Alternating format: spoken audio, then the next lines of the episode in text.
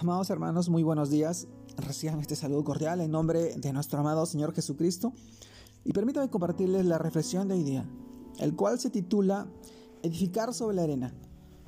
Y en este título reflexionamos en el pasaje que esta vez lo encontramos en el libro de Lucas, capítulo 6, versículo 46 al 49, el cual nos dice, ¿por qué me llamáis Señor, Señor?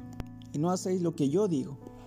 Todo aquel que viene a mí y oye mis palabras, y las hace, os indicaré a quien es semejante. Semejante es al hombre que al edificar una casa cavó y ahondó y puso el fundamento sobre la roca. Y cuando vino la inundación, el río dio con ímpetu contra aquella casa, pero no la pudo mover, porque estaba fundada sobre la roca. Mas el que oyó y no hizo, semejante es al hombre que edificó su casa sobre la tierra, sin fundamento sobre la cual el río dio con ímpetu y luego cayó, y fue grande la ruina de aquella casa. Lucas capítulo 6, versículo 46 al 49. Mis amados hermanos, el título de hoy día, Edificar sobre la arena.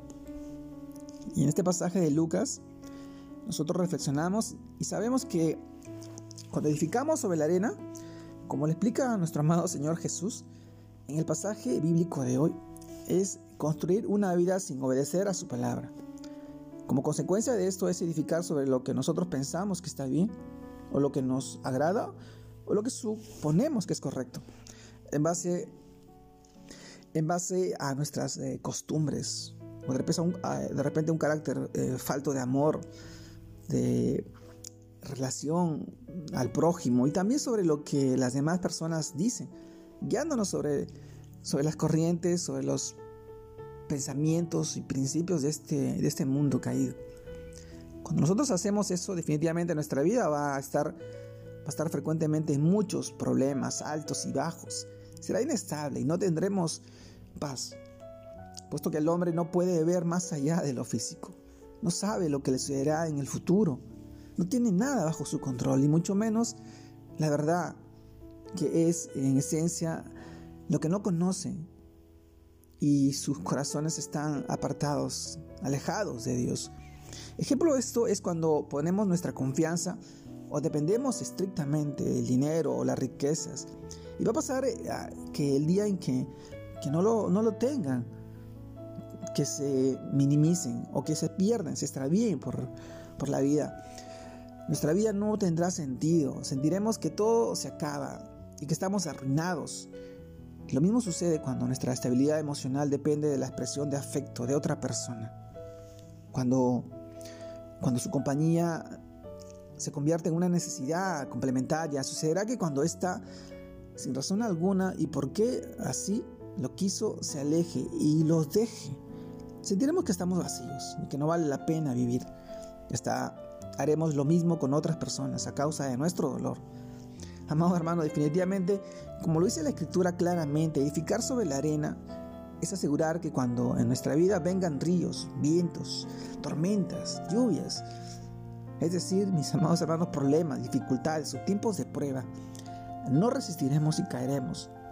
Así que nuestra más sensata y sabia decisión es estar atentos todo el tiempo a lo que nos dice nuestro Señor Jesucristo por medio de su palabra, para ponerla en práctica ya que esta aumenta nuestra fe en el Señor, en Dios, y que nos da principios, fundamentos, estatutos para cada situación y cada problema, enfrentando de una manera sabia.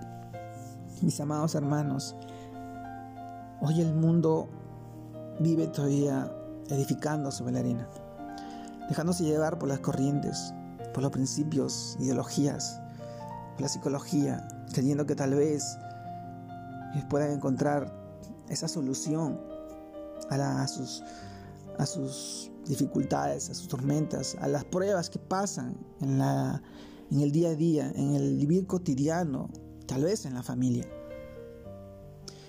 El único lugar seguro para nosotros es fundamentar y edificar nuestra vida, nuestra familia, nuestro hogar. Es en la roca, en Jesucristo.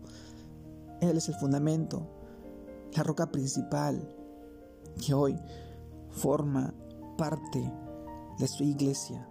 La iglesia a la cual nosotros pertenecemos es edificar una iglesia en la roca, en Jesús. Y a eso estamos llamados como, como creyentes, a poder obrar en la vida de las familias que hoy necesitan tanto de nuestro Señor, llevándoles esas palabras de vida, de sanidad, de salvación que tanto necesitan.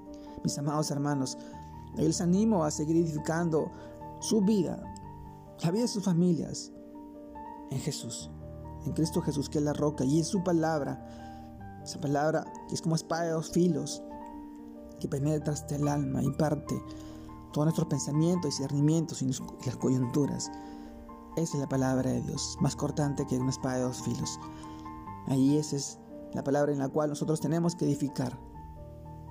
Te mando un fuerte abrazo, Dios te guarde y te bendiga en este tiempo y en esta semana. Saludos a todos mis hermanos, un abrazo grande a la distancia. Dios los bendiga.